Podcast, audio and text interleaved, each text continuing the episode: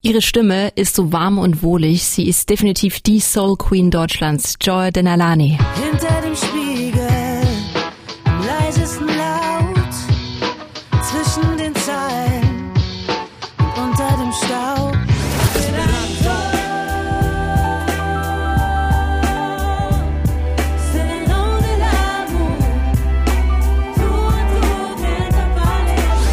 Sie hat ein neues Album am Start, Let Yourself Be Loved, ein reines Soul-Album im Style einer Aretha Franklin mit super schöner, chilliger und kraftvoller Mucke. Und ich habe mit ihr vor der Sendung äh, über das Album gequatscht. Hey, schön, dass du da bist. Ja, ich freue mich auch. Dankeschön. Sein neues Album heißt Let Yourself Be Loved und für mich dachte ich äh, sofort, okay, es geht um Selbstliebe. Wie sehr liebst du dich in selbst und wie war dieser Prozess vielleicht auch dahin? Ähm, ich mag mich auf jeden Fall. Sehr gut. Ähm, ähm, also Liebe ist natürlich ein großes Wort, Mhm. aber ich würde sagen, also der Begriff Selbstliebe, ähm, da würde ich mich schon auch drunter kategorisieren. Ich habe die für mich und ich glaube, ich habe sie sicherlich auch durch mein familiäres Umfeld äh, gelernt, weil ich einfach sehr geliebt wurde von unseren Eltern, meinen Geschwistern und das hat mir auch so natürlich eine Grundsicherheit mit ins Leben gegeben.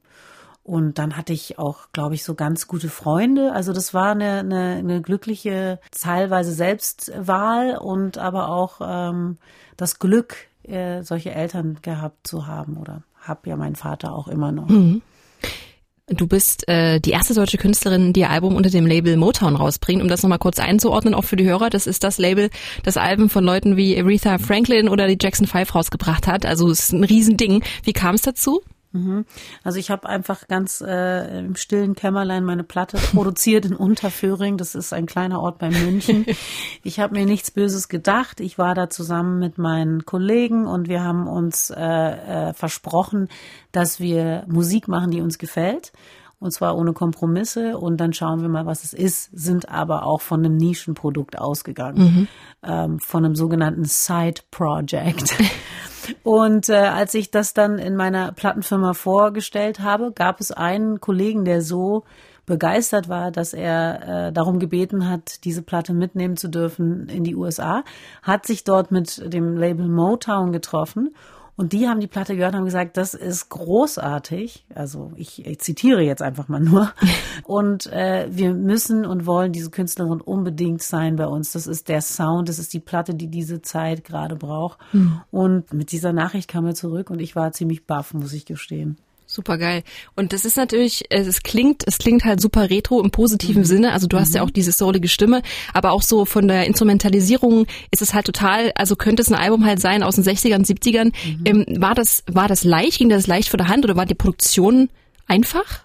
Nee, die Produktion war eine riesen Herausforderung und ich habe die Platte ja geschrieben in 2015 ähm, und wollte dann in 2015 auch gleich an die Produktion ran.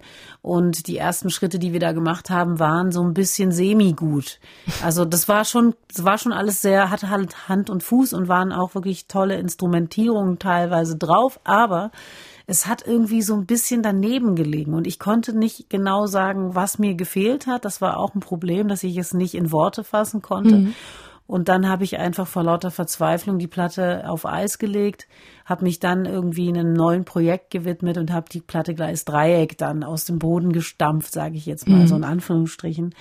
Und äh, bin dann nach der Kampagne der Gleis Dreieck Platte wieder zurück an die Songs und habe dann wirklich auch den richtigen Produzenten gefunden, weil das war natürlich dann eine genaue Überlegung, die ich machen musste. Mit wem, mit wem kann ich es jetzt machen, der es wirklich auch äh, ganzheitlich versteht? Und da fiel mir Roberto Di Gioia ein. Das ist ein Produzent, mit dem ich schon sehr viele Jahre auch sehr eng äh, zusammenarbeite und wie es eben auch oft der Fall ist, liegt dann äh, das Gute so nahe, dass man es nicht sieht. Und ähm, dann kamen wir zusammen tatsächlich und ich habe ihm die Sachen gezeigt. Er hatte dann Lust drauf und dann fing die Zusammenarbeit an und dann ging auch alles total einfach von der Hand. Dann war alles klar. Wir spielen einen Song von deinem von deinem neuen tollen Album I Gotta Know. Äh, worum geht's in dem Song?